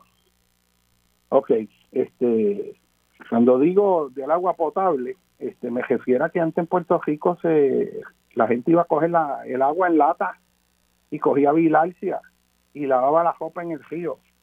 Y en ese proceso, sin recursos, nosotros tuvimos la capacidad de llevar agua a todos los rincones y se llevaron carreteras y caminos para dar acceso a esos lugares que lo que habían eran caminos de tierra inaccesibles y se llevaron escuelas y se educó el país y se desarrolló toda una infraestructura que puso este país. El país se hizo mejor año tras año y ciertamente hubo problemas nuevos que surgieron que hubo que enfrentar, pero el neto, cuando uno ve el neto, este, uno ve que es un país que este, echó para adelante. Este, así que, que esto, esto hay que tenerlo claro, que nosotros sí hemos podido manejar el país bien. Piense usted instituciones este, como lo que era la Universidad de Puerto Rico. Eh, la Universidad de Puerto Rico en esa época era el centro de actividad intelectual en todo el país. Eh, las discusiones que había en Puerto Rico este, en la universidad eran extraordinarias. Profesores de primer orden. La universidad era un núcleo efervescente de ideas este, para echar este país para adelante. Eh, yo recuerdo, o sea, la vida universitaria era eh, muy, muy diferente este, a lo que tenemos ahora, eh, que hay muchos estudiantes, ¿verdad? Por las mismas circunstancias, que está meramente a tiempo parcial, pero hubo una época en que estaban eh, todos estos profesores excelentes en las distintas facultades que inspiraban a los estudiantes, eh, que eran verdaderamente un orgullo para el país. Este, aquí estuvo hasta Valgallosa dando clases en la universidad, este, y vinieron gente de, valor intelectual extraordinario. Eh, y, y la verdad es que al presente, con todos estos procesos de deterioro, vemos que sistemáticamente ha habido un bajón este, inmenso en todas las áreas eh, del quehacer puertorriqueño. Así que dentro de ese contexto también se desarrolló la Operación Serenidad, cuando se trajo el Festival Casal, se creó la WIPR para educar el país, el trabajo del Instituto de Cultura con Ricardo Alegría, que, protegió el patrimonio histórico de Puerto Rico y no fue vendiéndoselo a los extranjeros. Ese patrimonio histórico protegido por, por Ricardo Alegría, el Instituto de Cultura puertorriqueña, que ahora apenas tiene fondos para mantener lo que hace. Este, o sea, nosotros en realidad el problema es que no, no es que no podamos, es que a quienes estamos eligiendo no es a la gente correcta. Así que eh, toda toda esta época este, verdaderamente de gloria en el país hay que renovarla obviamente dentro del contexto de lo que es este el, siglo XXI pero esa universidad era el centro de actividad cultural un estudiante iba a la universidad y era todo todo el día en la universidad estudiando la gente se peleaba por ir a las conferencias este habían discursos habían actividades este, los estudiantes se quedaban por la noche estudiando, no era una cuestión como ahora que van, cogen la clase y se van porque tienen que ir a trabajar. O sea, había una visión, habían todos estos profesores, Emilio González, este, Margot Arce de Vázquez, eh, el propio José Arsenio Torres, este, Manuel Maldonado Deni, este, habían este, todo, todo una serie de, gente extraordinaria, José Francisco Cadilla, este, profesores que estaban intelectualmente eh, a, los, a los estudiantes y los estudiantes aprendían de ellos, los moldeaban, este, eh, había una interacción extraordinaria. Y ahora no hay esa visión. Los gestores como Jaime Benítez, dime tú, ¿qué gestores tú puedes encontrar en las universidades que tengan el liderato, la visión, la inspiración, independientemente si tú coincides con sus ideologías políticas, pero era gente de un calibre cultural extraordinario. Y esa gente todavía está en Puerto Rico, pero no se da el espacio de estar ahí. ¿Usted sabe por qué? Porque al que van a poner es al sello de goma del partido político. Y a quien van a poner son a los incompetentes que no saben. Es como un director de energía eléctrica ahí que va en las vistas al caso Luma y dice que no se ha leído ni el contrato y ese es el que está a cargo de toda esta cuestión de Luma. O sea, ¿cómo es posible que eso esté pasando en Puerto Rico? Es que hay que indignarse este, en este país, ¿no?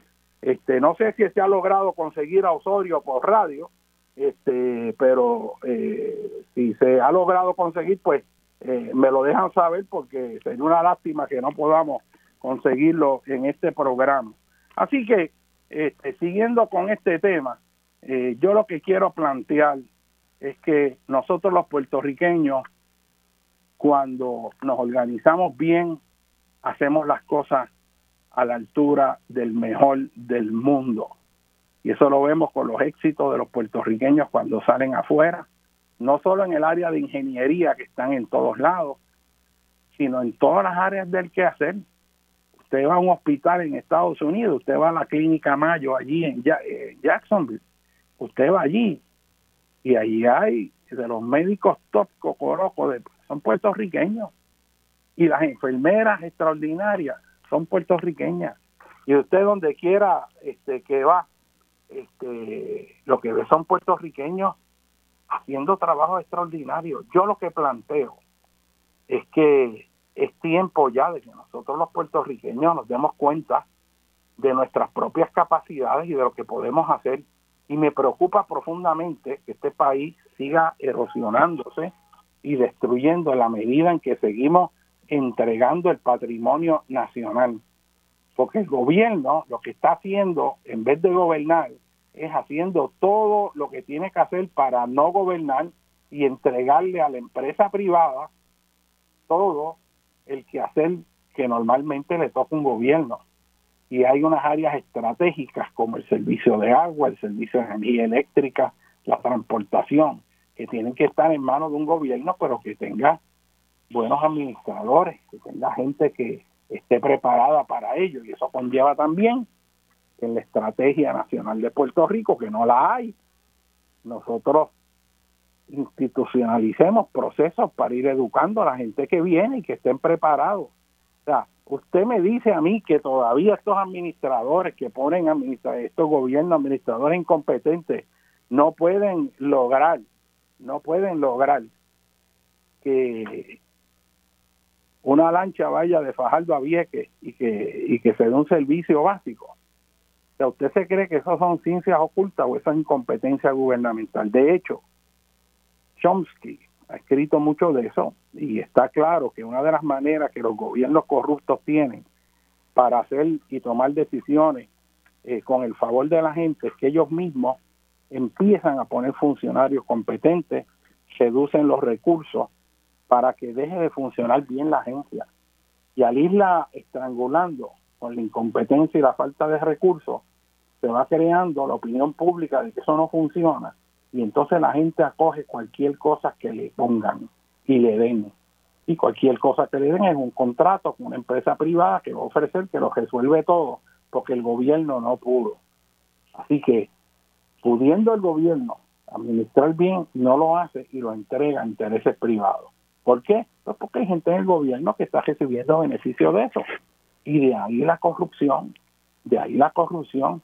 De ahí me ha parecido corrupto el que no se viera en sus méritos el caso del municipio de San Juan en un tecnicismo, cuando ciertamente habían papeletas ahí planchadas y la la conclusión fue no, no, no, porque este, esto tenía que ser en este momento, así que no se va a ver, estando la evidencia y a mí me indignó mucho que la Cámara de Representantes, también legisladores del Partido Popular, se opusieron a que se diera el reclamo, porque del Partido No Progresista uno lo entiende, pero del Partido Popular oponiéndose al reclamo de que se investigue lo que pasó en el precinto 2 con la candidata de Victoria Ciudadana.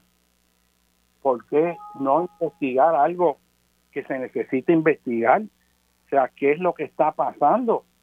¿Por qué no querer ver las cosas? O sea, uno tiene que tener respeto por la justicia y por la verdad. Esto no es cuestión de hacer trampa cuando y estar a favor de algo cuando te beneficia y estar en contra cuando no. Usted tiene que tener verticalidad moral y ver que si algo está mal, aunque le perjudica a su partido, está mal y usted lo tiene que condenar. Pero ¿cómo es que ni tan siquiera, o sea, votaron este, en mayoría ese bloque? Yo no me acuerdo cuáles fueron, pero a mí me sorprendió del Partido Popular que hiciera eso en vez de favorecer una investigación que a fin de cuentas, con esa ley electoral que pusieron ahí, en realidad le robaron la elección. Y yo lo digo porque es así.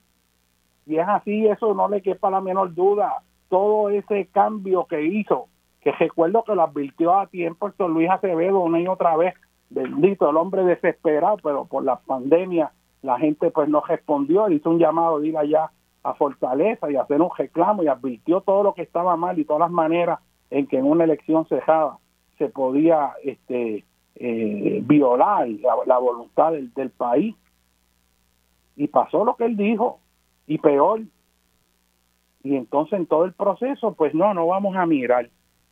Entonces, ¿cómo vamos a echar un país para adelante? Hacia aquí, o sea, tienen que haber unos cambios políticos. Yo creo que, que, que esta elección pasada entraron una gente que está comprometida de forma muy vertical este y, y que ya los otros dos partidos le tienen el foco encima para buscar cómo los destruyen, pero mientras se mantengan verticales, mientras se mantengan con honestidad y rectitud y tengan la valentía de señalar lo que hay que señalar, van a contar con el apoyo de un sector amplio de Puerto Rico que está buscando decencia, que está buscando visión de país, que está buscando dignidad.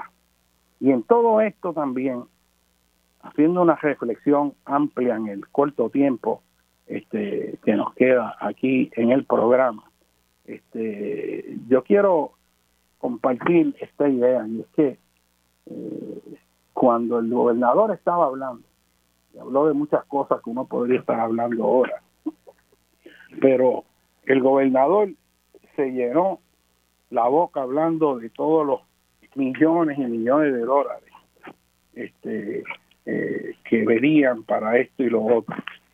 Este, y Jennifer González, que hizo aquellas emisiones de bonos eh, perdidosas para, para la clase media de Puerto Rico eh, cuando estaba en la legislatura, este, que fue una emisión para, supuestamente el costo de la energía eléctrica antes de las elecciones, pero que después había que pagar todo eso en bono y, eso fue totalmente perdidoso este, a la gente de la clase media en Puerto Rico que nos adquirió eh, para después llenarse la boca de, los millones que trae. Pero mire, ya no trae tales millones, ya lo que anuncia es lo que se asignó en el Congreso este y, da la impresión a través de los medios que ella es la que hace que venga ese dinero.